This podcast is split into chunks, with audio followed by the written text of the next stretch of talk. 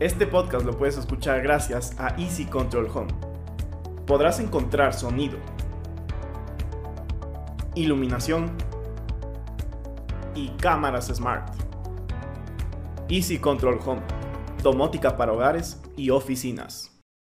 Buen día, tarde o noche y bienvenidos al tercer episodio del podcast Al aire con. Y esta vez estamos con la presencia, contamos con la presencia de Marco. Marco, por lo general yo suelo dar una breve introducción a los entrevistados en este podcast, pero esta vez quiero hacer algo diferente y quiero hacerle la primera pregunta que usted me hizo la primera vez que nos conocimos. Y esa pregunta es, ¿quién es Marco Lalama? ¿Cómo se definiría a usted mismo? a ver, es importante eh, tener una respuesta para eso. Principalmente me defino como una persona eh, de pensamiento crítico. Eso es lo, primero. Después viene mi profesión, después viene mis gustos, mis valores, todo eso, pero principalmente eh, yo me considero una persona que piensa críticamente, es decir, trata de alejarse de los dogmas, trata de alejarse de, de cualquier estereotipo o noción preconcebida y trata de analizar las cosas desde la mayor cantidad de puntos de vista posibles. Perfecto. Marco, usted es una figura bastante reconocida en lo que es el ámbito educativo. Y quiero empezar con la primera pregunta, ya iniciando el podcast. ¿Qué es la modalidad dual? Usted es el coordinador de esta modalidad, dual de la carrera de Administración de Empresas. ¿Qué es? ¿De qué se trata esto? A ver, em, hay un problema entre la, hay una brecha entre la universidad y las necesidades de las empresas. Y entonces Dual nace en Alemania como una manera de cerrar esa brecha o reducirla. Entonces la modalidad Dual lo que hace es tomar a los estudiantes y formarlos tanto en el aula como en la empresa. Pero es formación lo que hacen los estudiantes en la empresa. Eso, eso es importante recalcar. Eh, a través de un plan de rotación. Es decir, van rotando eh, cada semestre por un área de la empresa. ¿Y por qué es necesario este tipo de formación hoy en día? Yo creo que siempre ha sido necesario y cada vez es, más necesario porque em, la teoría es genérica y la aplicación de la teoría no se puede dar en la universidad. Es decir, se pueden hacer algunos ejemplos, algunas cosas, pero realmente cómo una empresa u otra utiliza las ideas que se, que se imparten en la universidad ya es cuestión de cada empresa. Entonces, esa es una pieza fundamental que eh, hace falta en la formación de cualquier profesional y generalmente la obtienen después de graduarse. Entonces, em, la idea de hacerlo antes eh, tiene mucha lógica. Exacto. A ver, recapitulando un poco, la modalidad dual trata de dividir tanto los estudios teóricos como los prácticos. Una pregunta que creo que surgirá a muchas personas en este momento es, ¿hay algún tipo de paga en esta modalidad? La idea es que los estudiantes se forman en la empresa. No es que están produciendo para la empresa. Muchas veces los estudiantes adicionalmente a la formación comienzan a producir, es decir, se les asignan tareas ya productivas y entonces las empresas pueden optar por recompensar eso. ¿No? Pero el concepto fundamental es que las empresas acogen a los estudiantes para enseñarles, no para que produzcan. Entonces, esa es una definición y, una precisión súper importante. Perfecto. Yo recuerdo haber leído en el libro de Padre Rico, Padre Pobre, este concepto de trabajar por el conocimiento antes del dinero. ¿Qué tan cierto es eso? ¿Por qué es mejor por el conocimiento antes del dinero? El Depende de, quién. Ah, esa es una muy buena pregunta y no creo que tiene una respuesta definitiva. Pero cualquier persona que tiene dinero te va a decir que el dinero es el resultado del conocimiento. Ahora, no, no todas las personas que obtienen conocimiento se hacen millonarias, pero esa es otra, otra discusión, ¿no? habría que, que analizar por qué. Pero esencialmente es eso, es decir, si, si tú persigues el dinero, te vas a dar cuenta que para recibir dinero tú tienes que entregar algo a cambio. Y eh, ese algo a cambio se construye a partir del conocimiento. Exactamente. Marco, usted es el coordinador de esta modalidad. ¿Por qué decidió ser uno de los líderes en la implementación de este modelo educativo en el país? En realidad no, me lo propusieron. Eh, la universidad decidió lanzarse por este camino y buscaron candidatos y me propusieron y a mí me pareció fantástica la, la, idea, justamente porque em, la formación no puede darse solamente en el aula. Si es que uno piensa que con ir a la universidad es suficiente, en realidad se está quedando la saga, ¿no? O sea, la universidad es muy importante, pero es solo una parte, es un componente de toda la formación de una persona, tanto en lo profesional como en lo personal. Entonces, complementar la formación teórica con la formación práctica me parece lo más lógico. o sea, es una idea eh, que yo estoy totalmente de acuerdo. Entonces, cuando me propusieron esto, me dijeron, ¿te interesaría? Yo dije, obviamente que sí, me parece un proyecto muy bueno y sobre todo me llamaba la atención eh, de trabajar con chicos que estén sintonizados con esa idea. Eh, no todos los estudiantes universitarios eh, comprenden esto o están de acuerdo con esto. Quieren estudiar a tiempo completo y no, no preocuparse de eso, ¿no? Es decisión de ellos, no soy nadie para juzgar, pero sí hay un grupo, yo diría, más bien pequeño de, de estudiantes eh, que sí se preocupan por, por formarse y por, por, aprender. Y esas son las personas que en Dual les va bien, aprovechan. Tocando este tema que usted mencionó, eh, ¿qué características debe tener un estudiante para entrar a la modalidad dual? Lo primero, Carlos, yo diría es eh, saber que la realidad no es perfecta. Y en ese sentido hay varias cualidades. Primero es una madurez, madurez más allá porque son, son eh, chicos jóvenes, pero deben demostrar madurez y deben em, demostrar también resiliencia, em, porque las cosas no van a ser perfectas, no van a ser eh, como eh, nadie se imagina, y tolerancia a la ambigüedad también, porque el, entorno laboral es, es mucho menos estructurado, como es lógico, ¿no es cierto? Si uno pudiera eh, predecir la demanda, ya todos seríamos millonarios, pero eso no se puede hacer. Entonces, por naturaleza, el trabajo en las empresas, la formación eh, práctica va a ser ambigua, ¿no? nunca va a ser perfecta. Eh, y eso es algo que uno aprende con los, con los años y la experiencia. Entonces, creo que esa capacidad debe estar ahí en los estudiantes para que, para que les vaya bien. Perfecto. ¿Y cuál es el proceso para ser parte de esta modalidad? ¿Cómo un estudiante que nos está escuchando ahorita puede acceder a ella? Bueno, tienen que, eh, si es que les interesa, hay información en línea eh, y tienen que tomar contacto conmigo a mi correo institucional, marco.lalama.udla.edu.es. Eh, les explico la modalidad y les entrego una lista de preguntas abiertas.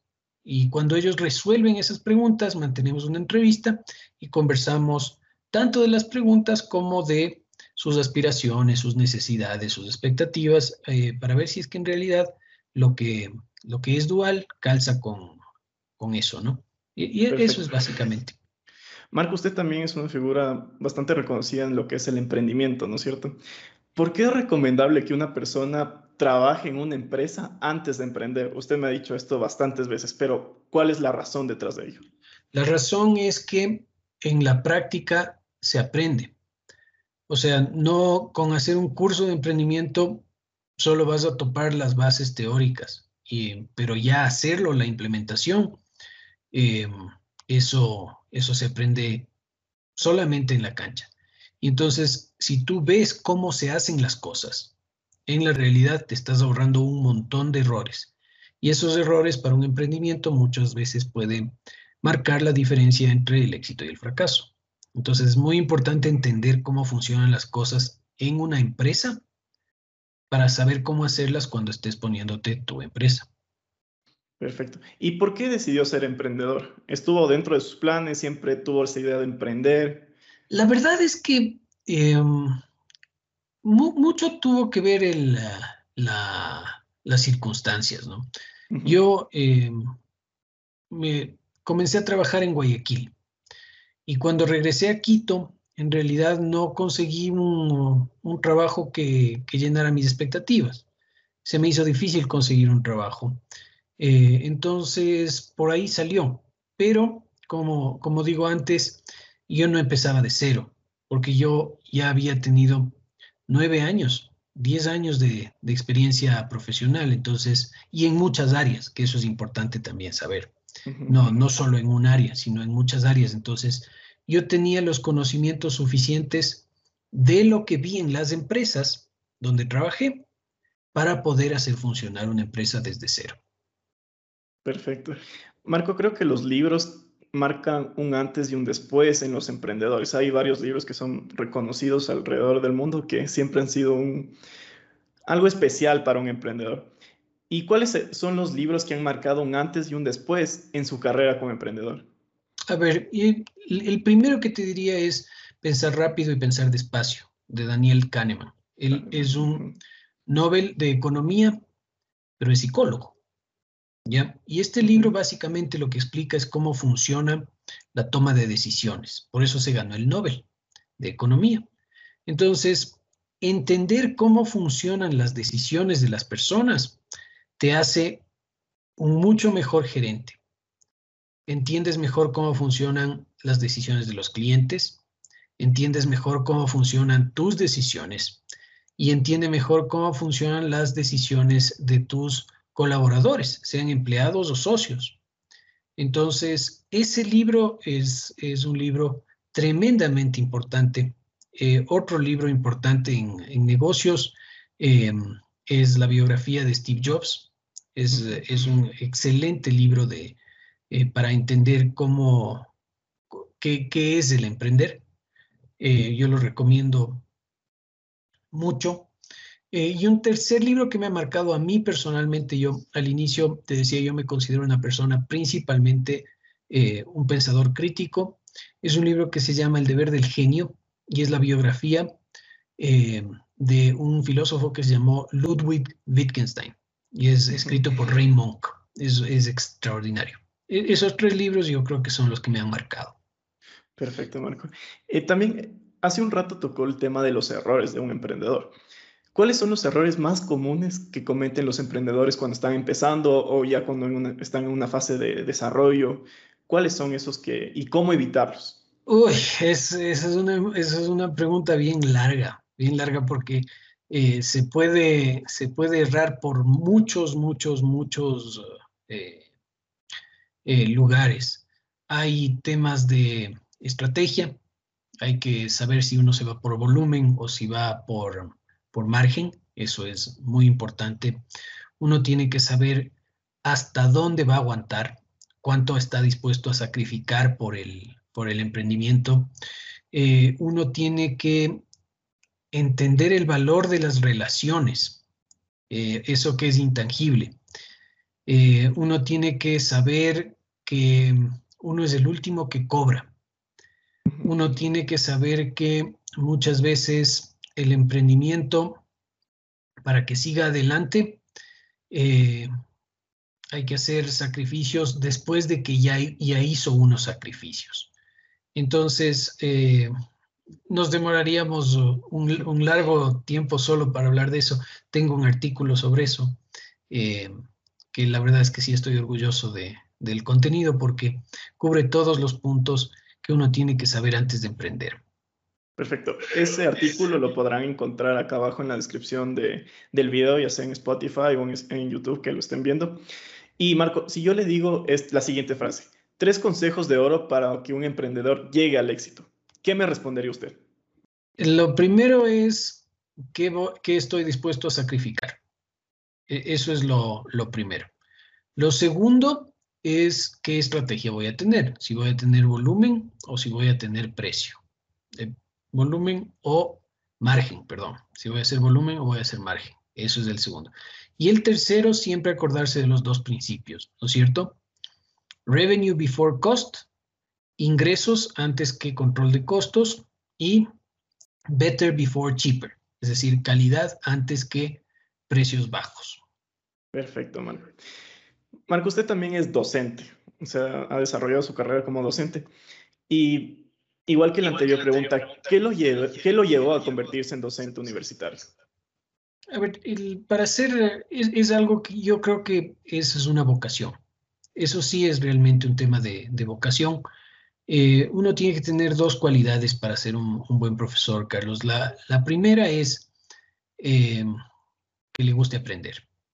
Aprender no es una cuestión que a todo el mundo le gusta porque requiere de esfuerzo, requiere de, de, trabajo. O sea, no es fácil sentarse a leer un artículo, eh, entender conceptos más complejos. O sea, eso cuesta, eh, cuesta energía, es, es duro. Entonces, entender eso, que le guste eso, eh, y la recompensa obviamente de ese esfuerzo, eso es uno. Y otro es ser generoso. Es generoso, que le, guste compartir ese conocimiento con otras personas. O sea, para mí es un disfrute muy grande cuando consigo comprender eh, conceptos complejos y los puedo traducir a términos simples y compartirlos y diseminar ese conocimiento entre más personas. Para mí es, eso es una de, las cosas que más me gusta hacer. ¿Y un profesor cree que nace o se hace? Em, digamos que un profesor puede, eh, puede cumplir con las metas y, ser un buen profesional eh, sin, sin, mayor, o sea, lo puede hacer, ¿verdad? No sé si eso podría aplicarse a un maestro. ¿Cuál es la diferencia entre un profesor y un maestro? O sea, un maestro va más allá. Un, maestro, eh, voy a decir una, frase de Platón. Platón dice, ni muy eh, suave, ni muy exigente. ¿ya? Es, es, un genuino eh, deseo de acompañar a las otras personas para que den un paso adelante. En lo que sea, ¿no? Puede ser eh, un, deporte, puede ser la jardinería, puede ser eh, conceptos de física termonuclear, no sé, pero es eso, es acompañar, es, es ayudar, dar la mano, compartir, guiar. Perfecto, Marco. Sabe que esto yo ya lo he mencionado en los anteriores podcasts y una de mis ideas, uno de mis objetivos a futuro es, quisiera ser profesor realmente, ya sea de universidad, no sé realmente, puede ser la universidad, pero no tengo definido eso ¿Qué recomendaciones le darías a las personas que están pensando en ser docentes? O sea, si no te gusta compartir el conocimiento, no te metas a eso. Y, eh, aprende. O sea, eh, tú te vas a dar cuenta eh, si tienes madera para realmente ser profesor, si es que constantemente estás buscando eh, conocimiento, de lo que sea, pero tienes curiosidad y quieres saber, y siempre estás averiguando y siempre estás aprendiendo eh, en tus tiempos libres. Eh, entonces, si tienes eso y te gusta compartir eso, vas a encontrar la forma de hacerlo y, te va a ir bien. Gracias, Marco. Y ya para acabar el podcast, tengo dos preguntas finales y el primero, la primera pregunta es, ¿qué consejos le darías a tu yo del pasado? A tu yo de 18 años, de 20 años, en esa etapa que es crítica para, creo que para desarrollarte profesional y personalmente? Sí, es, es difícil responder eso, Carlos, porque yo me, me, he hecho esa pregunta muchas veces, ¿verdad? Pero las decisiones que se tomaron en ese momento eran lo mejor que se podía hacer con las circunstancias que habían en ese momento. Entonces, Claro, ahora uno con el beneficio de los años dice, ah, pude haber hecho esto, pude haber hecho este otro, pero en realidad no hiciste lo mejor que pudiste. Entonces, um, igual, o sea, no, no, creo que em, es difícil esa pregunta. Tal vez em, comprender que la vida no está escrita, ¿no? Eso. Perfecto, Marco. Y ya para terminar, este es un espacio libre para usted para dar un mensaje final, una promoción de sus proyectos, promoción de redes sociales, lo que usted guste.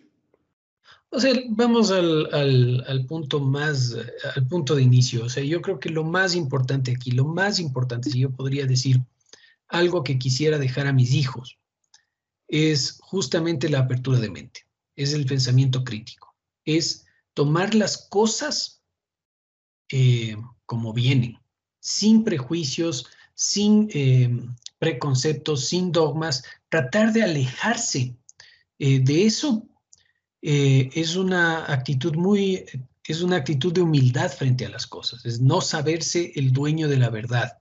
Eso es tremendamente importante para crecer, para seguir creciendo, aun cuando uno llegue a una edad avanzada. Eso es tremendamente importante para ser una buena persona.